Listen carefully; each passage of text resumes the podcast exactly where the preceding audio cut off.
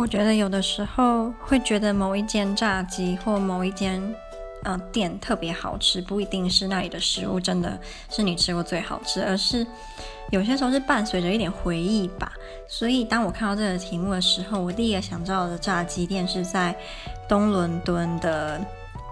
某一区的一间炸鸡店，这样。那那一区。住的人基本上是黑人、穆斯林或移民比较多，基本上中上阶层或有钱一点的白人是不可能出现在那一区的。这样，然后那一区的店呢，很多都是移民开的，无论是像超商、水果店。呃，炸鸡店很多都是，比如说土耳其人、印印度人等等。那这间炸鸡店是土耳其跟移民、土耳其移民跟印度移民一起开的，他们卖的很便宜，而且很好吃。他们的薯条特别好吃，然后他们是五个辣鸡翅跟大分量薯条跟一杯可乐是一百块。